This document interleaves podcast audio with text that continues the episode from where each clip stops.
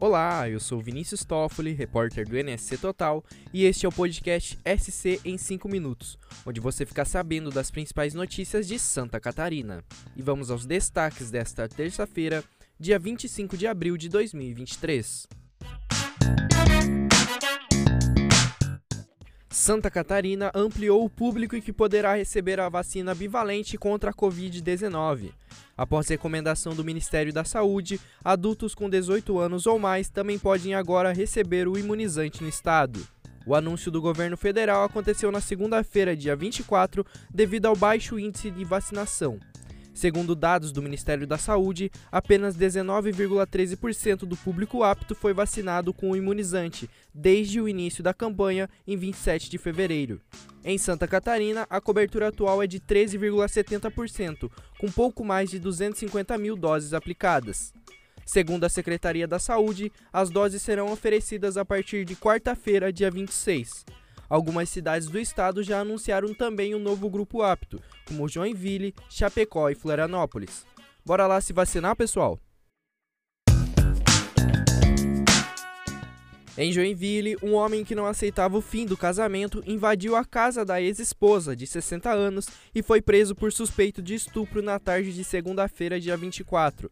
De acordo com a Polícia Civil, o crime aconteceu no dia 10 de abril por volta das 3 horas da tarde, em plena luz do dia. Segundo o delegado Eduardo de Mendonça, o casal tinha um relacionamento de 20 anos e estava separado há dois. Neste período, o investigador conta que a vítima já havia pedido medidas protetivas contra o ex, que também tem 60 anos. Nos últimos meses, porém, como ele havia parado de persegui-la, ela pensou que não precisava mais. No momento do crime, a mulher, que vive sozinha com a filha do casal, estava sozinha no imóvel. O homem foi preso preventivamente e encaminhado ao presídio da cidade.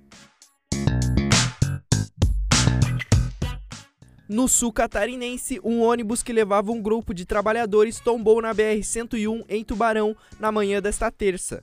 Sete pessoas ficaram feridas e foram encaminhadas para o hospital da região. O estado de saúde das vítimas foi considerado estável e todas estavam conscientes no atendimento. No momento do acidente, 15 passageiros estavam no veículo. Os ocupantes são funcionários de uma empresa de Capivari de Baixo, também no sul do estado.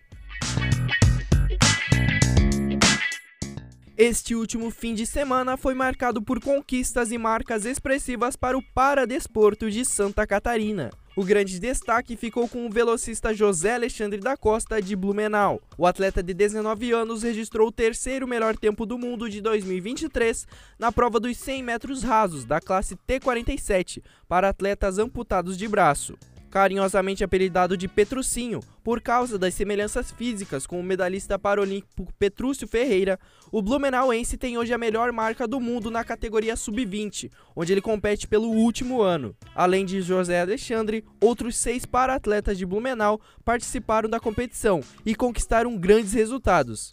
Parabéns a todos!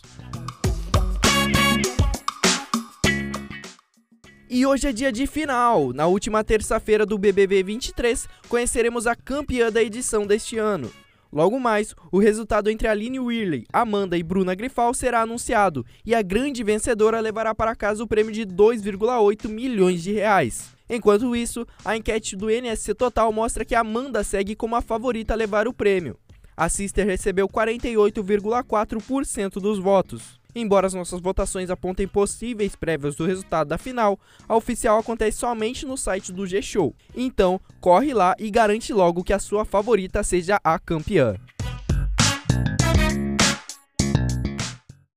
Bom, por hoje é isso. Esse foi o SC em 5 minutos, o podcast do NSC Total publicado de segunda a sexta. A produção é minha, Vinícius Toffoli, a edição de som é da Bianca Nacleto e a coordenação de Carolina Marasco. Essas e outras notícias você confere lá no nsctotal.com.br. Até amanhã!